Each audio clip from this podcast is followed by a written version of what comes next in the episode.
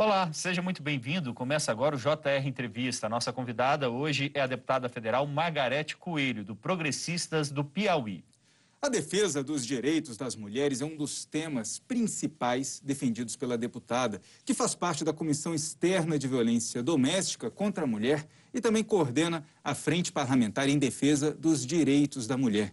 Muito obrigado pela presença da senhora aqui com a gente, deputada. Eu gostaria de começar exatamente com o tema que causou a maior repercussão nos últimos dias, que é o caso da Mariana Ferrer. É, a senhora fez um pronunciamento bastante contundente também, houve uma praticamente uma comoção nacional a respeito disso. O que, que a senhora identifica como assim os principais equívocos, quais são os principais alertas que a gente tem que dar nesse momento para a sociedade? Primeiro, eu gostaria de agradecer muitíssimo o convite para tratar desse tema que é tão caro para todas nós, não só da bancada das mulheres, mas também de todo o parlamento brasileiro, porque o que nós vimos ontem foi uma manifestação veemente de todo o parlamento brasileiro. O caso da Mariana Ferre é um caso que vem à tona, mas infelizmente não é um caso único. É um caso que, pelo contrário, ah, todos os observatórios de violência, eles detectam como a maior violência que existe no Brasil hoje. O número de crianças, sejam do sexo feminino, sejam do sexo masculino, estuprados e de mulheres estupradas, e não só jovens, inclusive mulheres idosas, é estarrecedor. Então, é uma, uma, uma questão que nós temos que olhar com muita perconsciência, com muita responsabilidade. E o caso dela denota mais uma questão, que é a violência institucional que a mulher sofre no momento em que ela é agredida nos seus direitos, agredida na sua dignidade, procura o Estado e o Estado não responde, responde mal ou a revitimiza. Então, são questões gravíssimas. Se você olha um boletim de ocorrência de uma pessoa, de uma mulher vítima de estupro, a primeira pergunta é se a vítima era virgem, se o desvirginamento é recente. Isso é um constrangimento enorme para a vítima responder, porque isso, inclusive, não interessa. Como não interessavam as fotografias da Mariane, que o meu colega, que não é meu colega, eu não tenho esse tipo de colega advogado, fez, porque nós juramos defender a Constituição, nós temos esse compromisso. E ali o que nós vimos? Um show de horrores. Toda, todos os representantes das nossas instituições democráticas falhando vergonhosamente no seu papel. Então, é um caso que alerta para essa espécie de violência que é presente, que é constante, que é grave e que nós ainda não desvelamos, nós ainda não abrimos essa caixa para a sociedade. Deputada, ali na audiência né, que chocou todo o país, aqueles tipo de questionamentos né, de forma agressiva por parte do defensor, do, do acusado, e a omissão ali, que a gente não teve acesso a todo o vídeo, né, mas na parte que a gente pôde ver, a omissão do Ministério Público e do juiz de direito, esse tipo de situação, na visão da senhora que é uma parlamentar, ocorre com muita frequência? Ocorre com muita frequência. A, a dele, as delegacias das mulheres, elas passaram a existir exatamente por isso, pela frequência com que esse tipo de abuso, esse tipo de, é, de desacato acontece com as mulheres vítimas de violência. Quando elas se dirigem às delegacias, quando elas se dirigem às instituições, quando elas, por exemplo, estão é, até no sistema de saúde é, como parturientes. Olha o número de mulheres que morrem né, nos corredores dos hospitais quando estão para dar à luz das suas filhas se elas forem é, de pele preta. Então, isso tudo é, é des, desvela esse, esse arcabouço de violência que é praticado contra as mulheres. Do, meu, do nosso ponto de vista, o que nós defendemos e que já pugnamos perante o senhor ministro da Justiça é que haja um protocolo claro de atendimento às mulheres que se dirige ao sistema de segurança pública. Delegacias, Qualquer juizados, delegacia, juizado, promotoria, quartel de polícia, onde for. Tem que ter um protocolo, porque eu acho um absurdo nós precisarmos ter delegacia da mulher, como acho um absurdo nós precisarmos ter vagões para as mulheres nos trens, para que elas não sejam assediadas ou incomodadas. Então, um protocolo único, a fim de que qualquer delegacia que a mulher chegue, qualquer ambiente é, do, do, sistema de segurança público que ela seja, ela seja obedecido aquele protocolo. Assim, nós não precisaremos mais de ter é, qualquer órgão especializado no atendimento da mulher. Nós não devemos precisar disso. Lamento que a gente precise. E, infelizmente, nós tivemos que, uh, recentemente, debater com o Ministério da Justiça um protocolo investigativo de feminicídio sigiloso. Como que um procedimento que tem que ser adotado por todos, controlado pela sociedade, para entender se estão, estão sendo atendidos os requisitos mínimos para aquele serviço, pode ser sigiloso. Um protocolo, seja investigativo de feminicídio, seja investigativo de estupro, seja no atendimento da delegacia, ele tem que ser público, aplicado desde a pessoa que serve o cafezinho até o delegado de polícia, até o senhor juiz, até o senhor ministro todos têm que atender aquele protocolo, porque é isso, né, é isso que a dignidade humana exige e impõe. Deputada, a senhora lembrou bem que precisamos de delegacias especializadas no atendimento das mulheres para que elas, por exemplo, não sejam vítimas né, de mais um crime institucional pelo fato de ser mulher, para ser respeitada na hora de fazer a denúncia.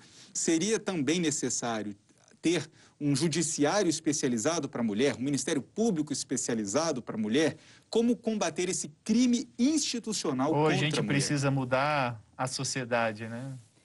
Eu acho que a gente precisa mudar a nossa sociedade, nós precisamos mudar as nossas instituições e, de novo, ter protocolos claros de atendimento. É isso que nós precisamos. Nós temos um projeto de lei hoje tramitando na casa. Nós, nós também é, fizemos indicativos de projeto de leis, criando esses protocolos. Dizer, chegou uma mulher vítima de violência numa delegacia do interior do meu estado. Né? Chega lá, o delegado vai saber, o policial que estiver ali, o agente que estiver ali, vai saber como proceder para atender essa mulher, porque isso está claro, está desenhado para ele. Com isso, nós vamos criar uma cultura dessa forma de atendimento. No Piauí hoje, nós já temos né, bem sedimentado esse trabalho. É uma experiência que já deu certo. Nós temos um observatório, um laboratório que nós já fizemos. Hoje, uma mulher está morta, estendida no chão. A primeira pergunta que o agente e que o perito vai fazer é se isso não foi um feminicídio. Primeiro tem que descartar o feminicídio para depois examinar se houve outra causa ou se a causa foi outra que não o feminicídio. Então, por que isso? Porque o feminicídio ele deixa, ele tem uma, vamos dizer, ele tem uma contextualização. Ele tem um algo a mais que o identifica. Se eu começo a investigar como se fosse um homicídio comum, eu posso perder esse outro enlace.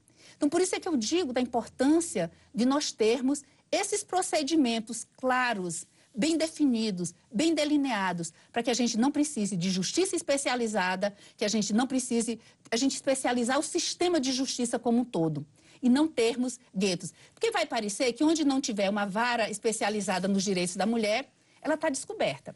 Onde não há uma delegacia da mulher, ela está descoberta, ela está desprotegida. Não pode ser assim. E, deputada, seria possível hoje, né, a mulher, quando sofre essa violência institucional, quando procura ajuda do Estado, esse tipo de violência hoje é tipificado como crime? Não, nós não temos nem o crime de violência política e nem o crime de violência institucional. E com isso o Brasil descumpre um compromisso assumido na Convenção de Belém do Pará, que assumiu a, a, o compromisso de combater a violência urbana, a violência doméstica e a violência privada, quer dizer, a violência privada e a violência pública. Nós não temos nenhuma lei nesse sentido. Com relação à Lei Maria da Penha, nós temos é, um vasto cabedal, né? hoje na Câmara, acho que mais de 2 mil projetos de leis falando de violência doméstica. Mas de violência política, nós só temos um. E agora, só um também de violência institucional. Então, isso não está previsto. Nós estamos, estamos colocando dentro do abuso de autoridade. A senhora é autora né, de um projeto de abuso institucional. O que, que se prevê nesse, nesse projeto? E como que está a situação dele lá na Câmara dos Deputados? Esse é o projeto que nós estamos chamando de Mariana Ferrer. É um projeto nós é, demos entrada ontem, né, deputada Flávia Arruda, deputada, é, deputada Soraya Santos, eu e outras deputadas que já estão se é, voluntariando, estão pleiteando também serem coautoras desse projeto. É um projeto que define é, como abuso de autoridade é, esse, um tipo de comportamento, omissões, ações ou omissões é, de agentes públicos que promovam situações constrangedoras que promovam, que humilhem, que exponham a dignidade de pessoas, não só de mulheres, mas de pessoas, em qualquer ambiente público. Né? Desde um hospital até uma delegacia de polícia, a mulher pode ser vítima ou o cidadão ou a cidadã podem ser vítima de violência política e de violência institucional. E antes mesmo desse caso da Mariana Ferre vir a público, vir à tona, a senhora, a Câmara dos Deputados já tinha tomado né, uma providência, inclusive é, notificando as autoridades. Como é que foi isso? Conta pra gente. Olha, o caso da Mariana Ferre já estava no radar dos movimentos das mulheres e também das instituições de defesa dos direitos das mulheres. A Secretaria da Mulher, a Secretaria é, Nacional de Defesa dos Direitos da Mulher já havia tomado conhecimento disso, nós já havíamos tomado conhecimento disso, a senhora secretária é, Cristiane Brito já havia é, oficiado ao CNJ, né, que é o Conselho Nacional da Justiça, ao Conselho Nacional do Ministério Público, ao Tribunal de Justiça de Santa Catarina, ao Ministério Público de Santa Catarina, no dia que aquela decisão saiu. O AB também? No, no dia, não, o AB não tem o conhecimento, mas no dia 29 de setembro, esses, esses ofícios já haviam chegado a essas instituições, que não responderam, né, que se mantiveram inertes. Então, foi preciso, infelizmente, que viesse a público que a Mariana fosse re-revitimizada, porque aquela exposição pública, ela é extremamente constrangedora para a Mariana. A Mariana teve que se expor né, da forma que foi exposta para que as instituições tomassem assim, conhecimento daquele show de horrores. Como que aquele juiz, aquela menina, uma menina, 23 anos agora, tinha 21 na época do fato. Aquela menina chora, ela, ela implora, eu estou implorando respeito, dignidade, por favor, meritíssimo. Ele diz, a senhora quer um copo d'água? A senhora quer se acalmar? Quer um tempinho para se acalmar? Ela estava nervosa, ela estava histérica, ela precisava de um copo d'água. Não, ela estava indignada. Se né? Não, não ela estava indignada. Aquilo não era nervoso, aquilo não era histeria, aquilo não era mimimi. Ela estava sendo aquilo... agredida. Estava sendo agredida, aquela era uma indignação dela. Então, uh, aquele uh, advogado apresentando uh, fotografias de outros momentos dela, fotografias que qualquer criança faz, que nossas filhas fazem, como sendo ginecológicas, que ali o ginecológico leia-se pornográficas, né? Era, era, era esse o, o, o fundo né, da, da questão. Então, ali ali foi, foi assim, vamos dizer, foram de A a Z na violência política, tanto em ações quanto em omissões. Violência institucional. Violência institucional. Deputada, a gente teve uma outra situação, nesse caso específico também, o Ministério Público acabou pedindo absolvição do, do réu por falta de provas, né? E o que levou a sociedade a criar essa tese do estupro culposo, né? Que não existe. É, como que a senhora vê essa, essa polêmica toda, essa situação? Olha, é, a, a, claro que não existe estupro culposo nem de fato e nem no direito. Claro que não há. Mas no momento em que diz que a vítima deu causa, que o agressor não sabia que ela é, estava em estado, é, vamos dizer, de, de, de, fragilidade, que ela, que ela não tinha domínio da situação, que ela não podia reagir à situação. Meu Deus, aquela menina estava completamente dopada. A gente vê como ela sobe, como ela desce a escada. Ela não tem o menor controle da situação. Mas dizer que a vítima pode dar causa, esse, esse, essa expressão né, de, de do, do, estupro culposo, é no sentido de dizer que a vítima deu causa ou né, que o réu, o, o, acusado, não sabia que ela estava naquela situação. Então, é você é, praticar conjunção carnal com uma menor, mas eu não sabia que ela era menor. Eu não sabia que ela estava embriagada. Eu não sabia que ela estava drogada. Então, é, é, uma, é uma, vamos dizer assim, é um fundamento para quando não se quer condenar. É somente isso. Quer dizer, deputada, não está, né, a expressão não está colocada na decisão jurídica da situação, mas é uma interpretação possível de toda a situação, é isso? É uma interpretação possível, eu não diria, mas eu diria que é uma, uma vamos dizer, é uma saída que uh, o Ministério Público tem encontrado e que o Judiciário tem encontrado para não condenar. Uhum. É exatamente, é, uma, é um fundamento para não é uma negativa, uma fundamentação para não aplicar a lei como de fato ela foi trazida, como de fato o legislador quis, com aquela finalidade que o legislador previu. Então, uhum. dizer, é, dizer que, é, por exemplo, que ela estava com, num, num, local inadequado. No Piauí tem um caso clássico, chamado caso das Minas de Castelo. Cinco meninas fotografando num ponto turístico, cinco meninos e um adulto estupraram, espancaram, arremessaram essas meninas de cima de uma pedra chamada Pedra de Castelo, que é um ponto turístico da cidade de Castelo do Piauí. E eles disseram, não, é porque elas estavam sozinhas. A culpa é delas, elas estavam sozinhas. O que, que elas estavam fazendo ali? Então, esse é o fundamento. Quando e não estavam sozinhas, eram cinco. Elas não estavam sozinhas, elas, eram elas cinco. não estavam com um não homem. Não estavam com um homem, isso mesmo. Um absurdo.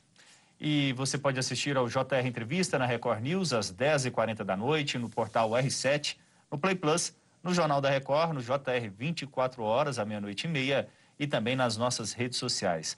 Deputado, eu gostaria de mudar um pouquinho de assunto, falar sobre a representatividade feminina. Vamos falar, dar como exemplo a Câmara dos Deputados. São 77 parlamentares, 15% só das cadeiras, né? Nós temos 513 deputados. O que falta para aumentar essa representatividade feminina na política, especificamente na Câmara dos Deputados e também no, no geral? Né? eu acho que falta um comprometimento maior das instituições democráticas. Os partidos políticos receberam, é, vamos dizer, grandes benesses da nossa Constituição. Tem a exclusividade das candidaturas, são os titulares dos mandatos, né? o Supremo já disse que o mandato é do partido, não é do parlamentar, já disse isso. É, tem fundo nas eleições partidário, proporcionais. Né? Isso, nas eleições proporcionais. Tem o fundo partidário, tem o fundo eleitoral, tem o tempo de antena de rádio e TV. Tudo isso para incentivar a democracia. Mas os partidos políticos permanecem sendo um campo muito inóspito para as mulheres. Elas não presidem os partidos. Na Câmara, depois que elas são eleitas, elas não estão, não lideram nos partidos e, portanto, não estão naquele espaço onde é, as relatorias são distribuídas, as pautas da casa são feitas. Então, não há esse, esse estímulo. As mulheres são sempre vistas como, é, como aquelas que não gostam do poder. E Ou esse seja, é um defeito temos... que, né, porque todo ser humano gosta. Você acha que deveria ter cotas também, então, na, nas lideranças na, dos partidos, no, nas, é, entre os dirigentes partidários? Eu acho que os partidos deveriam fazer isso como vamos dizer, com o seu dever de casa, espontaneamente. Onde as cotas elas são voluntárias, que os próprios partidos se impõem, elas são mais eficientes, porque é um compromisso do partido com ele mesmo.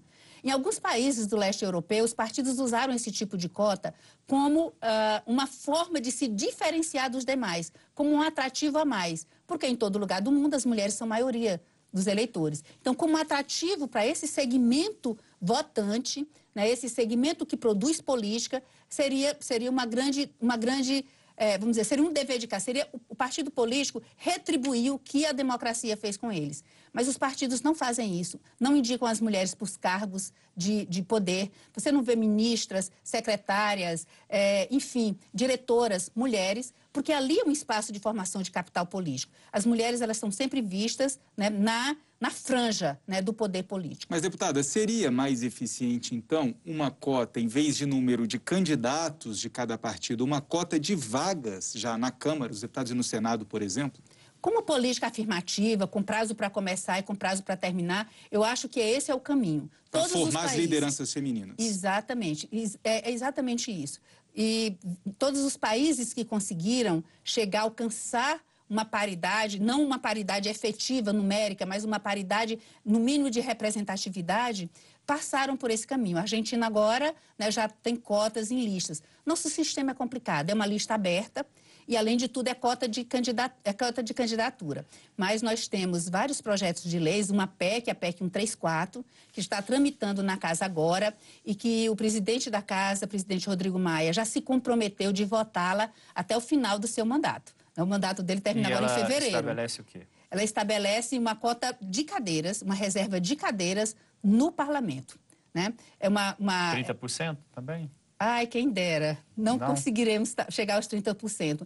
Ela prevê uma gradação, né? De 10 no primeiro ano, são três legislaturas. Mas hoje nós estamos com 15. Já estamos com 15. 10, 10 no primeiro ano, 12 no segundo, 16 no terceiro Ou seja, não teria um efeito prático, Imediatamente não. Imediato. E teria, né? E teria. Claro que nós não estamos trabalhando com esses percentuais. A gente está procurando formas regimentais e a gente ter outros percentuais. É que essa PEC, ela já tramitou até um certo ponto, ela está pronta para ser votada. Nós podemos fazer destaques nela e trazer para uma realidade mais próxima da atual mas muito longe ainda da ideal. Mas tem um grande ganho, mesmo que nós começássemos com 10%.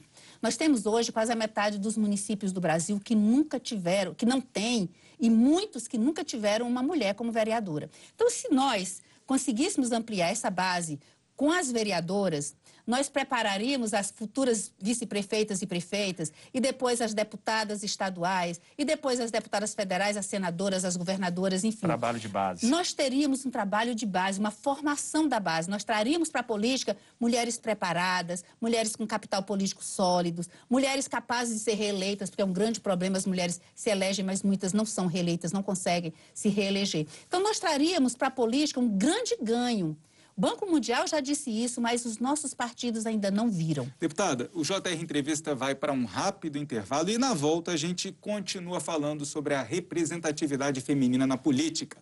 Não saia daí. Estamos de volta com o JR Entrevista. Aqui com a gente a deputada federal Margarete Coelho, do Progressistas do Piauí. Deputada, a gente está a poucos dias aí das eleições municipais e a gente estava falando da representatividade feminina. A senhora percebe algum movimento de avanço nessa questão ou não? Ah, eu percebo sim. Eu percebo a partir de um movimento também nosso, das mulheres. A questão das candidaturas fictícias, eu percebi os partidos políticos muito engajados nisso, no recrutamento. Só, só, só é importante a gente explicar, porque nas eleições de 2018, é, existe uma cota, né, para quem está nos acompanhando, existe uma cota de 30% para candidaturas femininas em cada partido e houve um grande número de candidaturas fictícias, laranjas, que os partidos usaram só para preencher vagas. E só para é, só fazer esse adendo, a senhora pode continuar, deputada. Sim, exatamente. Nós tínhamos as cotas, é, as cotas na, na, de candidaturas, elas existem há muito tempo, há mais de 30 anos, né? Elas existem há muito tempo no Brasil e não funcionam. Não funcionam por quê? Porque essas cotas são fraudadas. Os partidos políticos, ao invés de colocarem candidaturas, candidatas efetivas, é, lançavam mão de candidaturas fictícias, as chamadas candidaturas laranjas. Normalmente eram mães, mulheres, irmãs, filhas dos reais candidatos. E com isso, nós chegávamos ao final da campanha, na hora de apurar os votos, essas mulheres tinham zero voto, um voto. Muitas sequer votavam em si próprias. Então, isso pro promoveu, despertou né, um grande movimento contra esse tipo de, é, de estratégia dos partidos. Começou no meu estado, no Piauí, primeiro com o caso de José de Freitas, depois com o caso de Valença, em que, se detectada fraude na formação da chapa, cai a chapa inteira. Isso aconteceu agora no caso de é, Valença do Piauí. Pois bem, os partidos políticos agora ficaram mais atentos no recrutamento dessas mulheres. Eles foram procurar mulheres efetivamente candidatas, investir nessas candidaturas, se preocupar com a formação e, mesmo fora dos partidos, nos movimentos sociais, foram muitos movimentos de mulheres fazendo é, cursos preparatórios para mulheres de carreira política, por assim dizer. Ontem mesmo eu dei uma aula num curso desse.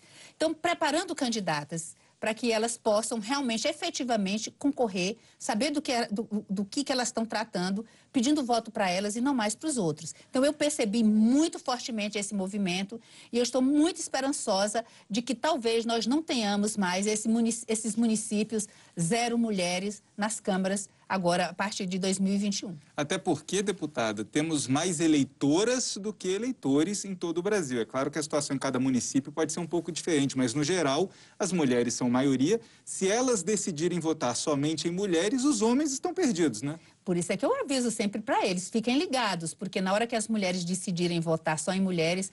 E aí eu queria lembrar de uma falácia que dizem muito que, ah, que a mulher não se elege porque mulher não vota em mulher. Na verdade, isso realmente é uma grande falácia. Nós somos menos candidatos. São 70% de candidatos homens, só 30% de candidatas mulheres. E nem todas são efetivamente candidatas. Como a gente lembrava, poucas delas fazem campanha. Tem recursos para tocar uma campanha. Tem tempo para se dedicar às campanhas, porque tem muitos afazeres domésticos. São, são muitas vezes as, elas que sustentam a casa e mulher não quer tirar do seu dinheiro da escola do filho para gastar na campanha. E campanha se gasta dinheiro. A parte, grande parte das mulheres que está na política, elas são profissionais liberais, portanto, elas saem dos seus negócios para fazer política e isso já provoca uma queda na receita. Enfim, tem, todo, tem todos esses, esses, esses percalços que as mulheres têm que enfrentar. Mas mulher vota em mulher sim. Mulher é muito exigente. Eu queria só lembrar que o segmento que escolhe por último, que decide por último, são as mulheres. Não porque elas sejam naturalmente indecisas, né? mas porque elas escolhem com muita responsabilidade. Então, elas não votam em mulheres que não estão na campanha. Então, veja, se somos menos, se poucas candidatas ainda fazem verdadeiramente campanha, vão ser menos eleitas. O problema não é que mulher não vota em mulher, é que elas não têm mulheres para votar. Deputada, eu só queria retornar um pouco à sua primeira resposta. Nessas duas cidades do estado da senhora, Piauí, é, as chapas foram inteiramente derrubadas pela Justiça Eleitoral? Olha, primeiro, não tínhamos. A, a lei de cotas, ela é uma lei, como eu digo, uma lei de degrau quebrado. É uma lei que dizia que os partidos tinham que ter 30%. Né, de, de, de, candidaturas para femininas. Um, para um dos, é, para 30, um dos sexos, é, né? no, mas ficou para as mulheres, claro, né? É menos. Mas 70% no máximo para um, 30% no mínimo para outro sexo. É, então, que, é, dizia isso, mas não trazia nenhuma sanção para o partido nenhuma pena, nenhuma punição para o partido que não apresentasse essa chapa dessa forma. Então, o que, que os partidos faziam? Colocavam essas mulheres laranjas, nessas candidatas laranjas, né, para concorrer. De qualquer forma. De qualquer né? forma, sem de qualquer jeito, sem estrutura, sem dinheiro. Muitas delas sequer sabiam que eram candidatas, falsificavam os documentos e as aquiescências delas, nem sabiam que eram candidatas. Então, o que, que, é, é, o que, que acontecia? Nós não tínhamos um instrumento jurídico para provar essa fraude, dizer uma definição desse fato como fraude. Então, no caso de José de Freitas, nós ingressamos com todas as ações eleitorais existentes. Não importa que ela não tivesse nada a ver com contagem de voto, nós entramos com todas. O que, é que nós queríamos? Desafiar a justiça a nos dizer que não existia uma ação própria para se provar fraude em chapa de mulheres, em chapa de candidaturas. E aí sim a gente entrar no Supremo com uma ação por descumprimento de preceito fundamental, dizendo que estavam nos negando acesso à justiça. E até chegar ao TSE, nós levamos toda uma legislatura para chegar ao TSE, o TSE dizer, não, isso é fraude e é punível. E o instrumento é ação de impugnação de mandato eletivo e ação judicial eleitoral, duas ações típicas eleitorais. Mas não podemos dizer qual a consequência. Agora, nessa eleição passada, no, no município de Valença, aí sim, nós já dissemos, olha, Aí, já, já, tínhamos um, um, uma, uma, um, instrumento. um instrumento típico. Agora, qual é a consequência? E mais uma vez chegamos até o TSE, para o TSE dizer: não, não, tem razão, fraude, quem se beneficia da fraude perde o mandato, isso é uma regra geral do direito eleitoral, e, portanto, quem se beneficiou, todos que estão na chapa, se beneficiaram sim, porque a chapa não seria registrada se não tivesse as mulheres laranjas uhum. lá, cai todo mundo. E caiu. E caiu e não voltou. Então foi aquela perplexidade. Que absurdo, né? E aí todo mundo agora querendo e acabar agora com existe as um cotas. precedente, né? Que sirva de exemplo, que né, sirva deputado? de exemplo. E hoje na Câmara dos Deputados nós temos em discussão as reformas tributária e administrativa. A senhora faz parte da subcomissão que trata da reforma política. Sim. Que reforma é essa, deputada? Temos chance de mudar alguma coisa? A reforma política ela tinha que ter andado esse ano, mas nós paramos muita coisa por conta da pandemia. Nós tivemos que escolher aquelas pautas, escolher não, nós tivemos que nos dedicar às pautas voltadas para a pandemia. Poucas fora dela, do Fundeb, por exemplo, a gente conseguiu andar, tocar, graças a Deus, mas assim, é, as demais ficaram paralisadas. A reforma política, ela vem exatamente primeiro. Nós temos que reavaliar nosso sistema político. Ele é, tem dado conta, ele é o mais adequado? Como esse sistema político promove e fortalece a democracia, ou ele é caótico e ao ponto de, de ou, e não funcional ao ponto de prejudicar o fortalecimento da democracia. A questão do nosso do, do, do sistema eleitoral essa, essa nossa legislação, essa forma de ver candidaturas, é, candidaturas proporcionais, candidaturas majoritárias ou não, vamos mudar sistema, vamos para sistema é, misto, vamos para um sistema de, é, de, de, de, como todo, todo mundo chama, né, dos do chapões. Como é que nós vamos fazer? Então, é toda essa rediscussão. Porque o nosso sistema político, o nosso sistema eleitoral, ele vem sendo paulatinamente emendados. Nós vimos de uma tradição no direito eleitoral de leis casuísticas. Cada eleição tinha sua lei. E isso não se formava uma jurisprudência, não se formava uma doutrina, não se formavam conceitos e princípios. Então, agora não. Nós queremos é, ter uma legislação que reavaliar nossa legislação. Nosso Código Eleitoral é de 1934, é um decreto, é um decreto que a Constituição recebeu como lei complementar. Então, imagine, ainda grande parte dele ainda se dedica à votação manual, que há muito tempo nós não temos. Então, nós temos que reavaliar isso. É um, é um patchwork, né? uma colcha de retalhos toda emendada e que não é disfuncional completamente. Obrigado. Então, é isso que nós queremos fazer. Perfeito. A gente faz mais uma rápida pausa e no próximo bloco vamos falar de educação. Até já. Estamos de volta com o JR Entrevista. E a nossa convidada hoje é a deputada federal Margarete Coelho, do Progressistas do Piauí. Deputada, a senhora acaba de lançar o livro O Teto de Cristal da Democracia Brasileira. Do que ele trata? Ele trata do abuso de poder nas eleições e trata do abuso de poder político contra as mulheres, trata da violência política. Experiência pessoal. Um pouco experiência pessoal. É, o livro realmente ele é, ele é uma consequência da minha tese de doutoramento, né, com esse tema, eu, eu fiz meu doutoramento em Direito e Políticas Públicas, né, terminei no começo desse ano, e é uma experiência pessoal no sentido de que eu sou professora de Direito Eleitoral há muito, mais de 20 anos, né, advogo na área há mais de 30, me candidatei algumas vezes também, então já tive em todos os lados do sistema, tanto como eleitora, como militante, como professora, como pesquisadora, dos temas referentes à, à democracia e ao direito eleitoral. E o, o, o, meu debate é exatamente esse: é mostrar que para controlar o abuso de poder nas eleições, o direito tem também atacado a democracia, porque há uma convivência tão íntima da democracia com o, com o poder e o abuso de poder que ele nasce junto com a democracia. E muitas vezes, para atacar o abuso de poder, o direito termina mitigando pontos muito importante da democracia, como o direito à expressão, o direito à reunião, é toda, todo uma, uma, um arcabouço que está em volta né, da, da, do sistema político mitigado. Propaganda eleitoral, medida em centímetros, não posso colar um adesivo no meu carro, não posso pichar o muro da minha casa. Enfim, todas essas intervenções do direito nas manifestações pessoais e livres né, do cidadão no sentido de coibir o abuso de poder. E de como esse sistema também funciona para manter as mulheres fora dessa arena, fora do palco da política. Deputada, vamos falar de outro direito fundamental, que é a educação. A gente está aí com uma pandemia já quase todo o ano de 2020 é, comprometido na questão da educação, né? as crianças é, tendo que estudar à distância. Como a senhora vê ainda o fechamento das escolas? Elas deveriam estar abertas ou não? Olha, eu sou completamente é, fã dos cientistas. Eu, eu, eu me rendo aos propósitos deles. Se os cientistas estão dizendo que não é bom, eu acredito que não seja.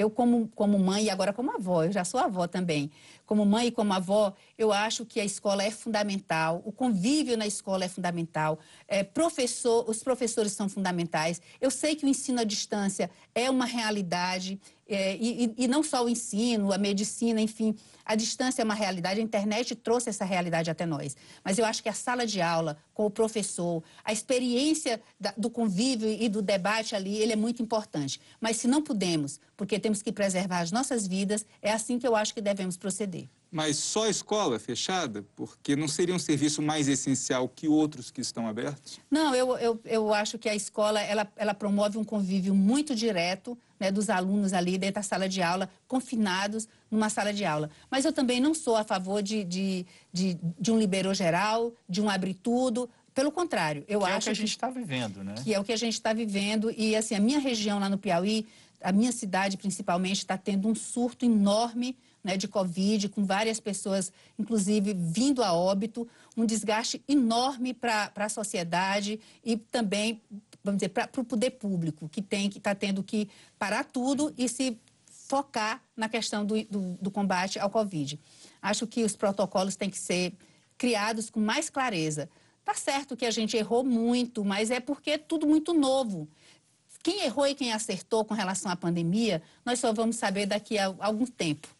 Muito obrigado, deputada. O JR Entrevista fica por aqui. Lembrando que você pode assistir ao programa na Record News às 10h40 da noite, no portal Reset, no Play Plus, no Jornal da Record, no JR 24 horas, à meia-noite e meia, e também nas nossas redes sociais. Deputada, obrigado uma vez mais pela participação aqui com a gente no JR Entrevista e obrigado também a você pela companhia e audiência. Até a próxima. Tchau, tchau.